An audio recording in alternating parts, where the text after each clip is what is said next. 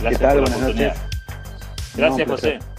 Eh, bueno, planteamos un título interesante para esta conversación. Lo propusiste vos, me pareció fascinante la, idea de hablar de esta jaula como, una especie de experimento, eh, la última invención del estado del bienestar.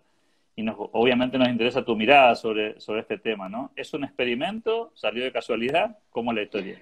Bueno, es un experimento, están experimentando con la humanidad. Y la idea de que es la última instancia del estado de bienestar, porque Mira, yo vi, lo, escribí en, alguno de mis libros, creo que fue en Decidas Falsas, esto de que eh, lo que nunca se advierte del estado de bienestar es que es un estado autoritario. Y no se advierte que es un estado autoritario porque invoca eh, paternalismo, o sea, invoca un ejercicio de la autoridad benevolente. Entonces, con ese artilugio, el estado de bienestar que puedo asumir asumiendo las, me parece que siempre es lo mejor asumir las buenas intenciones para criticar las ideas, ¿no? Asumiendo las buenas ideas cuando empieza la idea del estado de bienestar, bueno, el mundo está próspero, hay capitalismo, está creciendo, pero siempre voy a ver gente que está peor que otra, esto es así, eh, esto no, uno no se puede salvar, y además hay que evitar medir, digamos, cómo es la vida de uno y otro para decir esta es mejor, esta es peor, ¿no? Eso es algo que ni siquiera se puede hacer, pero entiendo que en esa situación, con algún grado de, crisis económica o lo que fuera, alguien diga, bueno, no, la verdad que, bueno, un poquito, vamos a quitarle un poquito a este sistema, un poquito de, de libertad, vamos a quitarle un poquito de recursos a la gente que tiene muchos, y entonces atendemos esta situación que es de emergencia. Y así empezó. ¿Cuál es el problema? Es que esto rompe el vínculo cambia totalmente el vínculo político, desnaturaliza absolutamente al Estado liberal, que, que está basado en que todos somos ciudadanos, nadie es pobrecito, todos somos ciudadanos que tenemos derechos que antes no teníamos, como gozar de la propiedad, o sea, uno no accedía a la propiedad sino a parte de determinadas familias. Ahora no, cualquiera, Juan Pérez puede acceder a la propiedad, Juan Pérez se puede hacer rico, ahora no quiere decir que se haga rico, unos están, tienen esa capacidad de generar riqueza y otros tienen la suerte de que existan los que están generando riqueza que lo van a contratar por un sueldo. ¿no? Entonces, si yo rompo eso de que todos somos ciudadanos ante la ley y digo, no, unos son atendidos y otros son, digamos, eh, eh, que se le quitamos los recursos para, para ir a los atendidos. Estoy doblemente rompiendo el vínculo constitucional con unos y otros. Y eso lleva, eh, esto es un acto de autoritarismo, por más que lo querramos ver. A ver, cuando tu papá te mandaba a dormir sin comer el postre, eso era un acto de autoridad, por más que lo hacía para, para no sé, para guiarte porque te habías copiado en el colegio, no tengo ni idea. Eh, esa, es una paternidad en la que en general confiamos, pero eso es un acto de autoritarismo. Cuando eso ocurre con un adulto, es un vicio absoluto. Cuando a un adulto se lo trata como un niño, esa es una forma de abuso del poder, que yo creo que está muy enraizada en la cultura. Yo lo encuentro en esta cosa de, del cristianismo de, apelar permanentemente a la oveja y el pastor. Resulta que el, el héroe de la Biblia es el pastor y la gente es la oveja. ¿Para qué crían los pastores a las ovejas? Para comérselas, para esquilarlas y comérselas. Entonces, con un adulto establecer un vínculo de paternidad, siempre es un abuso. Con un adulto se tiene un vínculo de amistad, pero de paternidad siempre es poner a uno por encima de otro. Entonces, lo que advierto es que en, el proceso de avance de ese estado de bienestar, esto genera un vicio y genera un incentivo. Es lindo sentirse papá. Es lindo sentirse papa, inclusive, ¿no? Mira cómo me besan las manos. Qué lindo un mundo lleno de pobres donde yo soy el que les digo, yo los amo a ustedes, bésenme las manos. Acá hay una relación de poder bastante asquerosa, porque está disfrazada de un falso vínculo de amor, que no es tal, porque en el vínculo de amor uno no establece esa relación con el otro con cuando es un adulto, es otra, otro el vínculo. Entonces, ¿qué es lo que pasa? Que este vínculo de abuso de poder, que es el paternalismo, eh, es eh, parasitario y es antiproductivo.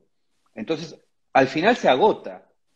Y cuando eso se va agotando y las cosas vienen saliendo mal, lo que trae también de, la forma más primitiva del ser humano es la búsqueda del mal. Y entonces es la búsqueda de quiénes son los culpables, quiénes son los que no están creyendo en esto. Y ahí el sistema se pone violento. Y la gente recién ahí advierte el problema, como pasa en Venezuela, por ejemplo, ¿no? En Venezuela, sí, qué violento que es eh, ahora Maduro porque le pega a la gente en la calle. No, la primera violencia fue el control de precios. Eh, esa es la primera violencia. Lo que pasa es que es una violencia de gente buena. Entonces, nosotros eh, vivimos en un mundo autoritario porque hay gente que considera que unos autoritarismos que son muy lindos, muy buenos y de Papá Noel. Y son autoritarismos. Entonces, cuando quiebro esta relación de poder, esto es una escalada. Como el pastor cría la oveja para comérsela, el estado de bienestar termina criando al, digamos, al cliente del clientelismo, termina siendo el, que se pone encima de la parrilla, en un gran engaño, porque lo condenan a, condenan a la pobreza a la gente para poder subirse en ese lugar, y ese lugar termina siendo un fin en sí mismo. O sea, el mismo tipo que tenía las buenas intenciones, que fracasa y se, se, va corrompiendo porque ha establecido un vínculo de poder que es insano, al final su posición en esa, en esa situación de poder se transforma en un fin en sí mismo, que es cuando se corrompe el estado de bienestar al máximo y uno se convierte en vergoglio, digamos. Y ahí este, es donde la jaula, que es la, está representada por la, por la confinamiento obligatorio, es la instancia máxima. Te cuido tanto que no te dejo salir de casa. Hansel y Gretel, ¿no? Hansel y Gretel que también, Hansel y Gretel te, atrae con chocolates y con cosas ricas y para comerte también, y ya no te dejan salir de la cárcel. Cuidarte es enjaularte, por eso es la última instancia del estado de bienestar. ¿Cómo podemos diferenciar, en tu opinión, José, a aquellos que se encontraron con el confinamiento como una especie de recurso demandado de aquellos otros que usan esta herramienta y están felices de poder usarla y hasta ahora inclusive piensan en una especie de perfeccionamiento de la jaula, ¿no? ¿Cómo vamos a diferenciar algunos de otros en este juego? Está difícil diferenciarlo y yo te diría que al principio voy a siempre, por eso creo que siempre en el análisis partir de la base de la buena fe es la mejor forma de darse cuenta que lo peor que tienen los políticos socialistas son las buenas intenciones. Las malas intenciones tienen arreglo, ¿no? Tienen arreglo. Hasta la coima es un remedio contra la mala intención de un, de un político. Pero las buenas intenciones no tienen remedio. Entonces, partiendo de la base de que al principio se asustaron todos, o sea, yo les voy a dar el beneficio de la duda a todos, y entiendo que al principio se asustaron todos. Por eso lo comparo con el avance del estado de bienestar. Porque en ese momento todos estaban asustados por la perspectiva de, ¿esta libertad incluye que, porque llevan, hay que llevar siempre la cosa a una tragedia. tenemos que vivir con la tragedia de la muerte, por ejemplo, ¿no? Entonces hay que llevar la cosa a una tragedia. Pero ¿qué pasa? Una vez me dijo un tipo discutiendo en internet, ¿qué pasa si encontrás un chico tirado en la calle que está enfermo, que no sé, le chocó un auto? Y me preguntó y se me hizo muchas veces, digo, llamo a un médico. No, ¿cómo, cómo, no, cómo? Llamo a un médico, yo no, no puedo hacer nada, ¿qué voy a hacer? Llamo a un médico. Pero él estaba esperando la respuesta de llamo al Estado. Eh, eh, me estaba poniendo ese argumento para demostrarme que indudablemente en esa situación había que eh, llamar al Estado. Yo le demostré que lo de llamar al Estado es la cosa menos este, razonable del mundo. Llama a un médico. Porque ya ni se concibe que haya algo, que haya una tragedia que no pueda ser solucionada con el aparato de fuerza que tenemos. ¿Por qué tenemos aparato de fuerza? Porque nos, nos permite enfrentar todas las tragedias que no podemos enfrentar con nuestro conocimiento, con nuestros médicos, con nuestros ingenieros, con lo que fuera, con un tipo que impone algo, ¿no? Y eso se transforma en una solución universal. Entonces, ya cuando parten, parten de esta premisa, de este, este señor que me hizo este desafío, si llega al poder, le va a ir muy mal, porque él en vez de enfrentar la realidad, enfrenta la libertad. Ellos interpretan que todo lo que pasa no es culpa de que chocó un auto, es culpa de la libertad que tengo yo de no asistir al niño, suponente, ¿no? Que se lo plantea como hipótesis. El niño se va a morir si yo no tengo la libertad de poner o no poner plata para salvarlo. Cuando el niño se va a morir, si un médico no lo atiende, es otro el problema acá. Entonces, cuando llega ahí, y empieza a, como tiene esta visión, empieza a solucionar todo con actos de fuerza, todo acto de fuerza es pérdida de valor, toda intervención del Estado es pérdida de valor. El que lo entiende sabe que hay que llevarlo al mínimo para algunas cuestiones, el que no lo entiende lo usa para todo. Entonces, con pérdida de valor, empobrece a todo el mundo. Ese mismo señor que estaba asustado por el chico, también está asustado porque la verdura viene contaminada, porque eh, la droga tal hace, provoca dolor de cabeza, porque eh, los chorizos engordan, lo que sea. Y se va a meter en todo eso, va a fracasar y él va a interpretar, siendo tan bueno, que lo que tiene es una resistencia del mal. Evidentemente, si yo le, contesto esto, yo quiero que se mueran los niños, así que yo soy el mal, él es el bien, y ahí es donde se corrompe más todavía. Y curiosamente esto es hasta bíblico, ¿no? Porque en la Biblia el diablo no es el villano, el diablo es el mejor ángel. Y es curioso porque esa enseñanza a mí siempre me pareció muy genial. Es el mejor ángel el que hace el pasito de enamorarse de su rol y convertirse en alguien verdaderamente malvado. Bueno, este individuo bueno que llega al gobierno a solucionar estas cosas, cuando hace ese clic, se convierte en un tipo verdaderamente peligroso. Entonces, se hace difícil cuando vos ves eh, cómo empezó esto, diferenciar lo que le pasa a Johnson de lo que le pasa a Trump, de lo que le pasa a Alberto Fernández, todos están muertos de miedo, toman una decisión en base a un marco teórico que es el, digamos, el, primitivo del ser humano, no, no, no, ya está tan abandonada la idea de la libertad que nadie es capaz de saber que el conflicto no es libertad o falta de libertad. El conflicto es eh, encontrar una cura o no encontrar una cura, cómo, cómo esconderse. Y eso es algo que la gente lo puede decidir por sí mismo. Así que todos se, se embarcan y se ponen en el papel paternal por lo tanto se corrompen. Claro, si yo tengo una previamente eh, unas ideas que son acordes al intervencionismo, me enamoro más todavía. Y si yo he emitido billetes a lo loco y tengo miedo de que eso se, se transforme, se vea que esos billetes no valen nada cuando la gente se volque al mercado a tratar de gastarlos, entonces ese miedo me lo disfrazo psicológicamente de que yo sigo siendo un protector y que los que como dijo un tipo, uno de estos expertos estúpidos que trabajan en el gobierno, dijo, hay gente que está militando en la anticuarentena. ¿Se puede ser, se puede ser más imbécil? Porque la cuarentena no es natural. ¿Qué quiere decir militar en la anticuarentena? O sea, es gente que protesta porque quiere volver a la normalidad. Nunca vas a llamar a eso militante. Bueno, ese tipo también es un experto en salud, salubridad, y ya se corrompió. Y no tiene idea que se corrompió, ¿no? Así que... ¿Cómo? Hmm. ¿Cómo, cómo juega esto, en, tu opinión, José, eh, la, cultura del, prisionero y del carcelero en esto? Porque en muchos países probablemente hubieran querido hacer también cosas parecidas y diera la sensación de que no pudieron porque la sociedad no lo aceptaría bajo ninguna circunstancia y puso otros límites, inclusive límites conceptuales, ¿no? Eh, digo, en esto, ¿puede ser carcelero el que, el que, el que quiere o el que puede?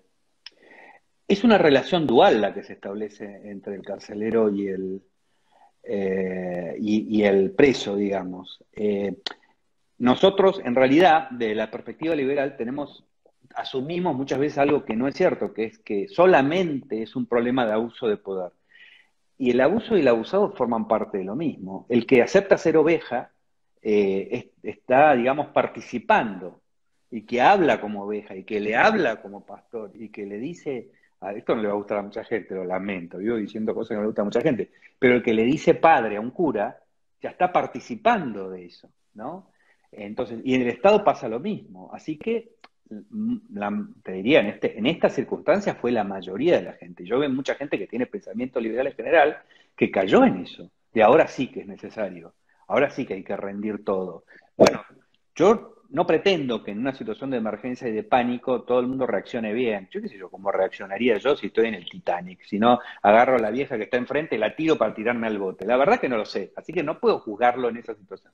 Pero pasado el tiempo, habría que retrotraer un poco la, mirada y hacer un poco de reflexión, a ver si hemos aportado el marco teórico apropiado para una situación semejante que no sea un, un pensamiento cavernícola en el experimento este que, estás este, muy bien describiendo, José, como tenemos el MBA en la Argentina, ¿no? Tenemos el posgrado máximo con, las mayores complejidades. Y la pregunta sería, cuando empezó la cuarentena en Argentina, muchos, eh, inclusive muchos de los que piensan como nosotros, decían, bueno, eh, hicimos la cuarentena a tiempo, lo, hicimos antes que nadie, estuvimos muy preventivos, son los mismos que hoy dicen, ¿hasta cuándo? Cuando la curva está en subida, ¿no? Sí, y, es bueno revisar, es bueno revisar hacia atrás, porque, repito, en una situación de estrés todos cometemos este error, es bueno revisar hacia atrás. Cuando aceptamos que estamos achatando la curva, ¿dónde está la curva? O sea, la curva, vos abrís la ventana, yo no veo una curva afuera. ¿No? Claro, no, no, está bien, es un modelo, estamos explicando, es una, es una teoría sobre cómo, esa teoría, este, ¿dónde ha sido discutida? Porque es un paper que salió en este instituto de Londres, que ahora no me acuerdo cómo se llama, eh, que se lanzó y todo el mundo lo adoptó. ¿Dónde ha sido sometida a una discusión? ¿No? Porque en Argentina dicen, estamos achatando la curva. Bueno, a ver, según, según el modelo este, que es nada más que un modelo, es una hipótesis que alguien plantea.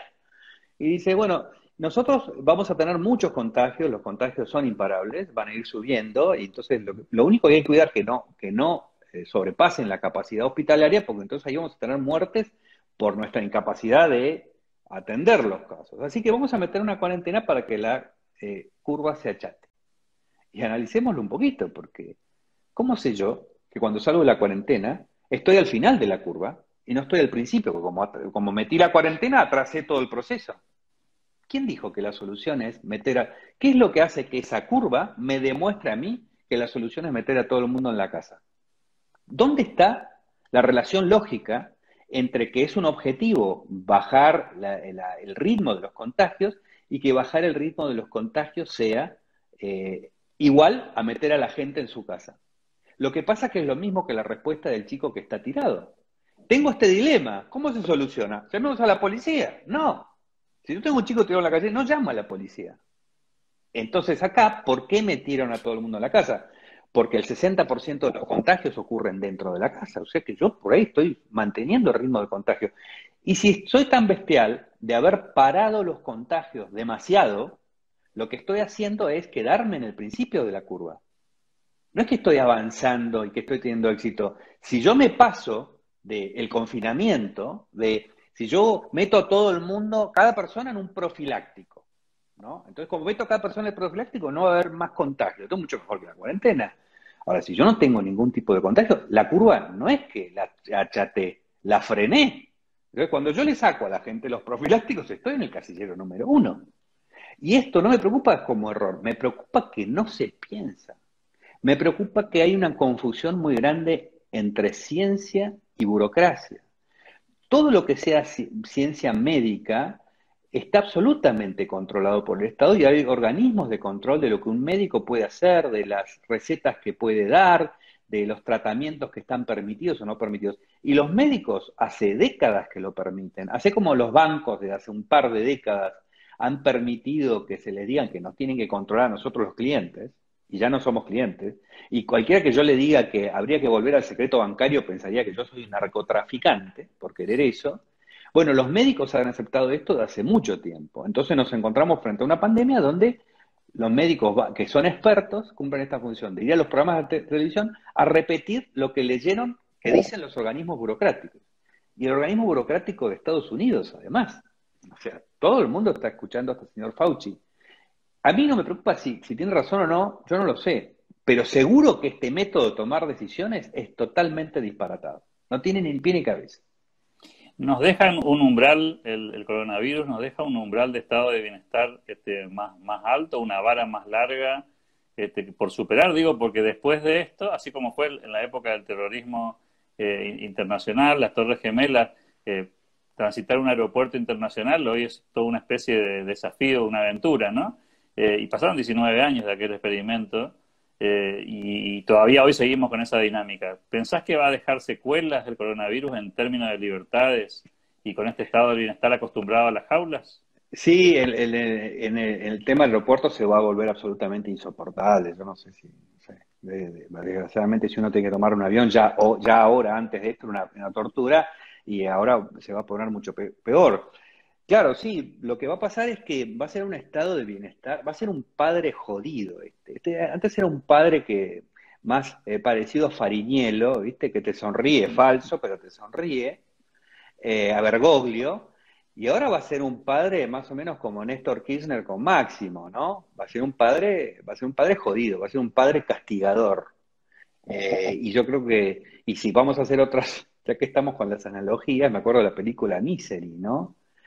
Misery es una mujer que es la, es la admiradora de un escritor y que tiene un accidente cerca de su casa, justamente se lo encuentra, se lo lleva a la casa para cuidarlo, empieza a cuidarlo, cuida, le da de comer. Pero después el escritor descubre que Misery no lo quiere dejar salir de ahí, eh, y al final termina la mujer quebrándole la pata para que no pueda salir. No hay peor noticia para un paternalista que, le digan que los hijos, que los hijos le digan que no lo necesitan.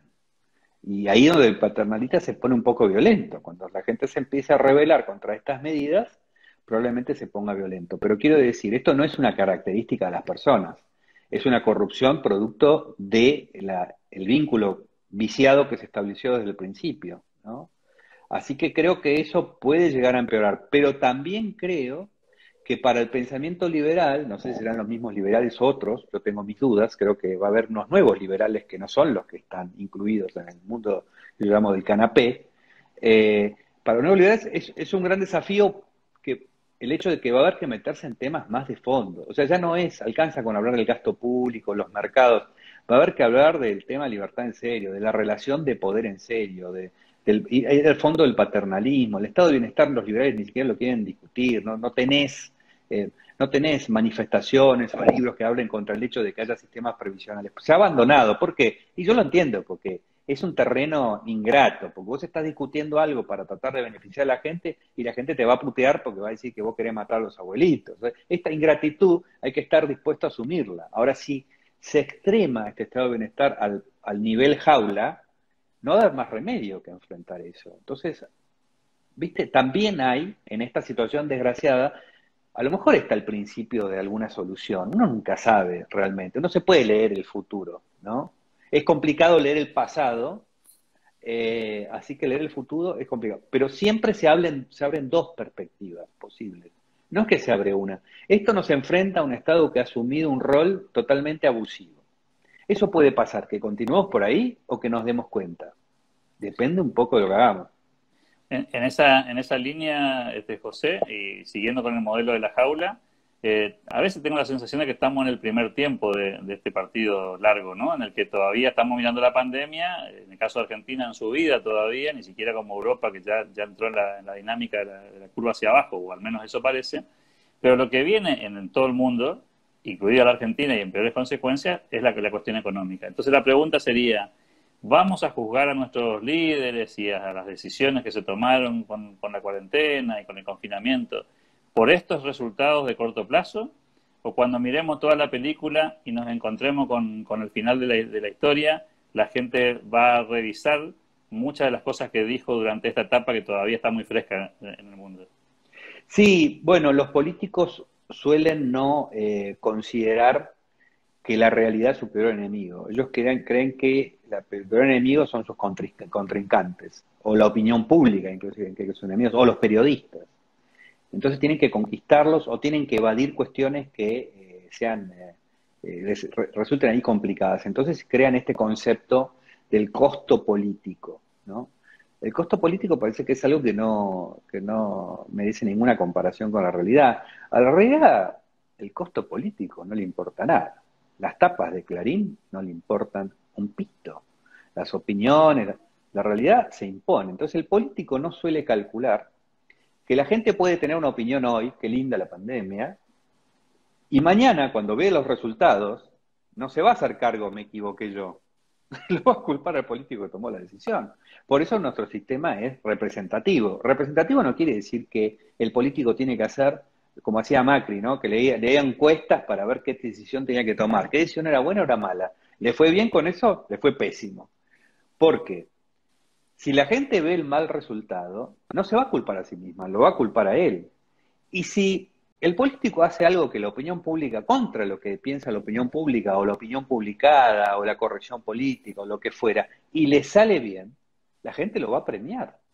La gente no está adosada a, un manual, eso es un trabajo intelectual. La gente que está en un trabajo intelectual está un poco apegada a su forma de ver las cosas, pero la gente no, está en, la posición más arbitraria. Y acá es donde, cuando miden en las encuestas, qué lindo que me fue, porque Alberto Fernández de repente trepó en popularidad, por poner un ejemplo, pero esto pasa en cualquier otro país, trepó en popularidad con esto, no tienen en cuenta que cuando se vea el tsunami, el tsunami es la ola y después cuando se retira es donde se ven los escombros. El retiro de este tsunami, ¿a quién cree él que le van a culpar? Porque además, aunque no fuera el culpable, es el responsable. Entonces, aunque, no, aunque la gente no lo culpe de nada, él va a ser el responsable de solucionarlo. Y máxime si cree que los niños tirados en la calle se solucionan llamando al Estado. Porque entonces él mismo se está poniendo en una situación en donde es responsable de cualquier cosa. Y ahí se van a pagar verdaderamente los costos. Y después hay otro tema relacionado con lo que decís, es que acá se han, eh, así como el estado de bienestar generó unos factores de poder y generó unos intereses, y generó unos intereses creados, ¿no? Como después, en última instancia, aparece esto de la, la cosa está tan absurda de la responsabilidad social empresaria. Es, también otra de las instancias, ¿viste? Una vez que vos sembraste esto y te aparece un especialista en, en seguir corrompiendo en base a la bondad, que es el que te vende el curso de sociedad, responsabilidad empresaria, que es una aberración, ¿no? Entonces, pero eh, así como ahí se crearon, se crearon los intereses con el estado de bienestar, con la pandemia también, se ha creado una razón de estado nueva. La razón de estado nueva es la salud frente a los virus. Por lo tanto, hay grandes incentivos para que todos los laboratorios busquen virus. Porque cuando vos cuando buscas virus y que decís, no, esto podría, este virus podría atacar al ser humano. Hemos vivido millones de años con, con virus y bueno, y, no, y además nos hemos muerto. ¿no? Nos hemos muerto, ¿no? todavía no nos tocó a nosotros, pero todos nos vamos a morir. Y, esto es parte de la cosa, tenemos que seguir luchando contra los virus, pero ahora de alguna manera se ha establecido el paradigma de que el gran hermano tiene la posibilidad de hacer que no nos muramos por nuevos virus que aparezcan. Por lo tanto, hay incentivos en todo el mundo para que estos laboratorios que van a ganar mucha plata con esto y expertos que antes estaban, que nadie le daba pelota, ahora son estrellas de televisión. Creaste ahí un interés. Y hasta te diría, eh, los terroristas estarán pensando, en vez de fabricar una bomba, es mucho mejor fabricar un virus. Este, entonces, todo esto va a desatar una serie de complicaciones, porque, y además se ha visto todo el poder que se reparte con el susto de la población. Hay que asustar a la población. Y los diarios han visto que toda noticia que no confirme el miedo, la gente no la consume y que uno se puede, hasta Google y, Facebook se han dado cuenta que si aparece un médico diciendo, no, no, esto no es tan grave, no es solución, lo pueden censurar porque no solamente ellos no lo quieren oír, la gente no lo quiere oír, la gente no quiere oír las buenas noticias, ¿no? ¿Por qué? Porque si vos decís que los dragones no existen, ¿y para qué existen los caballeros si no existen los dragones? Nadie quiere perderse eso, así que si no hay dragones hay que crearlos. De hecho, cuando esta literatura de los dragones viene de la Media, no es casual, era creación de, monstruos, ¿no? Era, era, ver al mal por ahí, que te podía parecer con forma de dragón. Eran las condiciones de vida de ese momento, no la del capitalismo que viene después. Así que se han creado unos incentivos que son, van a ser muy jodidos de, desbancar. Se ha legitimado mucho el poder con esto, y el poder siempre quiere legitimarse. Y eh, eh, tengo la tentación de preguntarte esto porque dejaste una pelota picando interesante ahí bueno, vos decías, cuando, cuando el tsunami se retira, se ven los escombros, eh, y el caso Argentina es muy, muy interesante porque venimos de, una secuencia de fracasos, ¿no? Y la secuencia de fracasos mostró tsunami que cuando se retiran dejan ver los escombros. Ahora, si esto le vuelve a pasar, en este caso, a Alberto Fernández, después de, a lo que a mi juicio es el fracaso de lo que fue el proyecto Cambiemos o Junto por el Cambio, ¿qué te parece que viene en Argentina eh, en ese modelo de estado del bienestar, digamos, arraigado que tiene Argentina y de ausencia de, aparentemente, de alternativas y que claramente nosotros no lo somos, al menos por ahora, ¿no? No, pero ojo, porque tampoco lo éramos en el 89. En el 89 vos veías un panorama y decís, acá es imposible. Yo, yo pensaba, cuando eligieron a Menem, Menem estamos fritos. Y pasó. Eh, o sea que nada está tan determinado como parece. Y además yo tengo el recuerdo de estar en la Facultad de Derecho, año 82 empecé, y discutía con, contra el profesor y contra todos los alumnos. Todos, todos discutían y yo levantaba la mano y siempre tenía algo para, para decir, insoportable. Y, este, y cuando terminé la facultad en el año 87, ese panorama era lo opuesto. O sea, a mí no me preocupa que la, que la Argentina, el argentino piense como absolutamente estatista, porque yo vi a una Argentina que era totalmente estatista y que en dos años cambió completamente. No, no, no me, nosotros pensamos que la gente tiene una definición muy pronunciada sobre los temas. No, los está contestando en base a la oferta que tiene. Pero la mayoría de la gente no es como nosotros, que tenemos unas ideas bastante arraigadas, sino que quiere solución a las cosas. Y mañana cambia la solución, así la gente va a cambiar. Así que eso no me preocupa. Eh, tampoco me preocupa la naturaleza del gobierno que esté, porque creo que no tiene salida.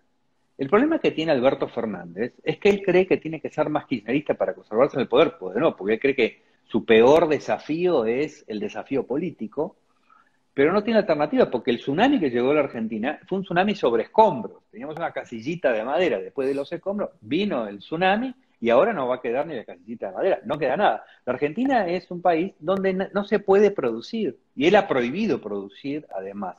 O sea, hay algo que es elemental, que yo siempre repito, o uno tiene capacidad empresaria o uno necesita de un empresario. Eh, ¿Qué necesita? Al revés lo que decía Marx, ¿qué es la cosa más necesaria para un obrero? Un capitalista. Así como, ¿qué es la cosa más necesaria para alguien que alquila, alquila un departamento? Un dueño de un departamento. Esto es algo básico. La Argentina tiene esta resistencia.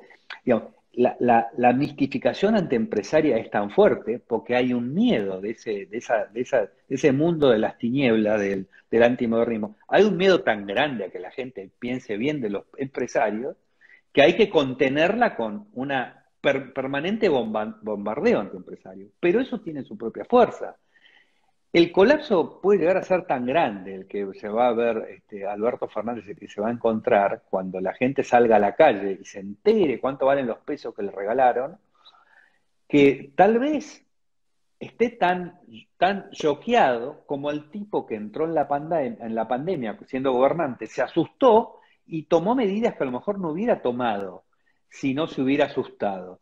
A lo mejor el susto de Alberto Fernández es suficiente para, para, que, para que haga un viraje. Y si no es Alberto Fernández el que hace el viraje, como pasó entre el 83 y el 89, tal vez esté gestando la reacción. Y es algo que nosotros no podemos anticipar. Así que siempre hay dos posibilidades.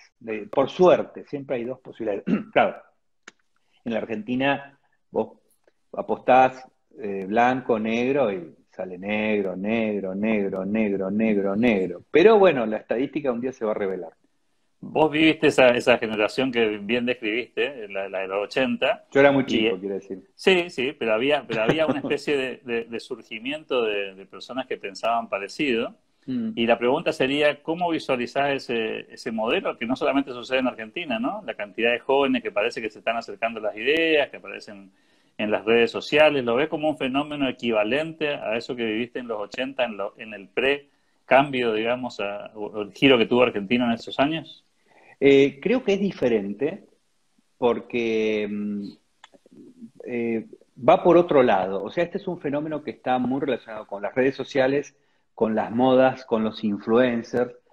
Yo no veo eso tan eh, fértil, ese campo no lo veo tan fértil como para producir eh, un, movimiento político como el que vivimos nosotros, que era, eso era política. Hay, hay, hay, una confusión muy grande de pensar que Twitter, por ejemplo, es política, ¿no? Que uno tiene 500 seguidores en Twitter, entonces uno tiene un apoyo de 500 personas. Eso es totalmente equivocado. Te están apoyando porque es divertido lo que dijiste dos segundos y nada más, y eso no va a llevar ni a que, te, ni a que se afilien a tu partido, ¿no? Cosa que alguna gente lo está comprobando.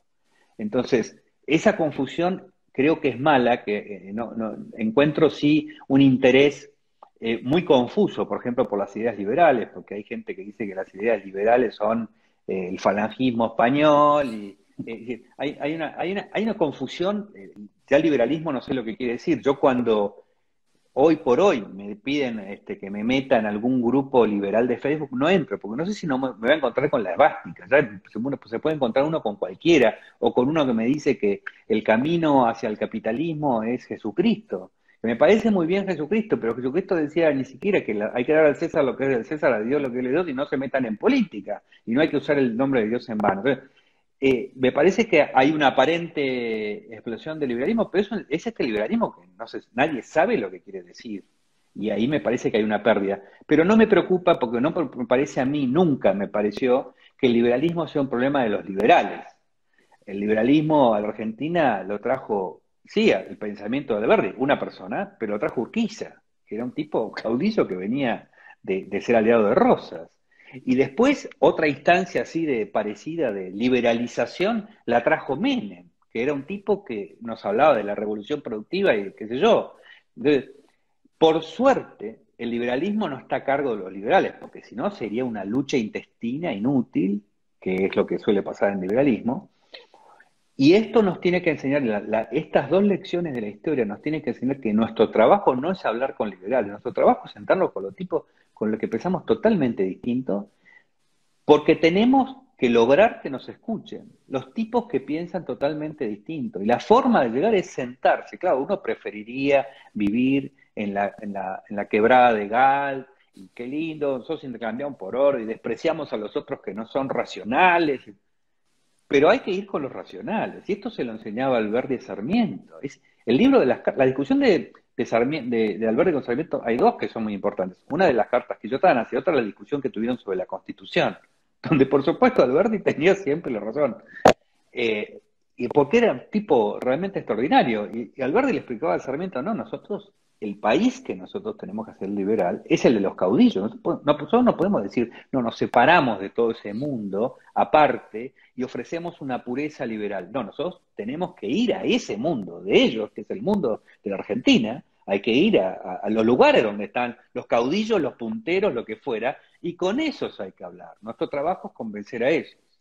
Entonces, yo vería bien si de este movimiento aparente que hay de seguidor de, seguidor de influencers se transforma en eso, en algo un poco más aguerrido. Creo que en el 83, a partir de la UCD, hicimos una experiencia genial. Toda la gente de nuestra generación en general está en otra cosa. Y es gente que tiene experiencia, tiene experiencia política y que no siempre es escuchada porque no es que está activa especialmente en las redes sociales. Yo creo que lo de las redes sociales es complejo porque da la sensación de poder, pero no es poder. Ahí no hay nada. En, las redes sociales no se decide absolutamente nada.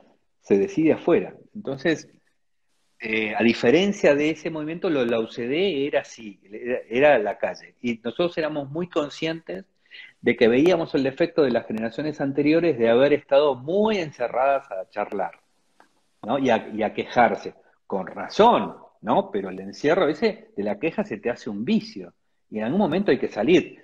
Como nosotros tratábamos con una generación, la nuestra, de, gente que pensaba distinto, que no era culpable, a diferencia de nuestros padres, trataban con los que habían sido culpables de la, de la desgracia y la decadencia de la Argentina, teníamos esa libertad de poder hablar con unos que pensaban distinto, pero no los considerábamos responsables de nada. Y eso creo que era mejor. La, última, José, que es una reflexión sobre el tema que nos planteamos desde el comienzo, el de la jaula. ¿Y cuál ¿Y cuál te parece que debería ser nuestro rol, si es que tenemos que tener alguno, en esto de eh, dar el combate, la batalla, en lo que va a ser la pospandemia, que va a ser el momento en el que el Estado del Bienestar va a tratar de arrancar unos casilleros más adelante, eh, después de un experimento como este. ¿Cuál te parece que debería ser la tarea nuestra? Me parece que es profundizar, eh, como decía al principio, salir de la mera discusión del gasto público, ir muy profundo. O sea, si a mí me están, si del otro lado se me están corriendo hacia un extremo, yo me que tengo que correr hacia el otro extremo nosotros tenemos que discutir, tenemos que ir a discutir temas que aparentemente no tienen relación con esto, pero tienen mucha relación, porque nos ponen en lugar de mayor valentía. Tema drogas, tema estado de bienestar, tema este, sistema previsional, tema legislación. Nosotros, a nosotros se nos está desafiando no en el fundamento económico. Incluso hay una versión de antimodernismo que está diciendo que acepta la regla de mercado mientras me, destruye el fundamento filosófico, que es lo más peligroso, ¿no? Me está quitando la alfombra. Me ofrece un, este, sonajero y me quita la alfombra. Bueno, tenemos que ir a profundizar en ese sentido, en el tema libertad eh, educativa o no, no el Estado no puede seguir contando la historia a la gente. No vamos a tener ciudadanos como quería Jefferson o Sarmiento, que pensaban que tenían que entender el sistema político en que, en que vivíamos, pero después de eso la, educación se transformó en, la supuesta panacea para conseguir trabajo y todo eso se eh, deterioró. Me parece que hay que ir a discusiones, a las discusiones más incómodas, justamente. Eh, no quedarnos en, las cosas que creemos que podemos vender fácil. Creo que hay que ir a las cosas que aparentemente son más difíciles de discutir. Tiene que haber un liberalismo menos preocupado por los seguidores, me parece. José Venegas, gracias por tu profundidad de siempre, por tu generosidad, por tu tiempo y ojalá que nos podamos encontrar nuevamente muy pronto. Será un placer. Gracias por hasta, hasta pronto.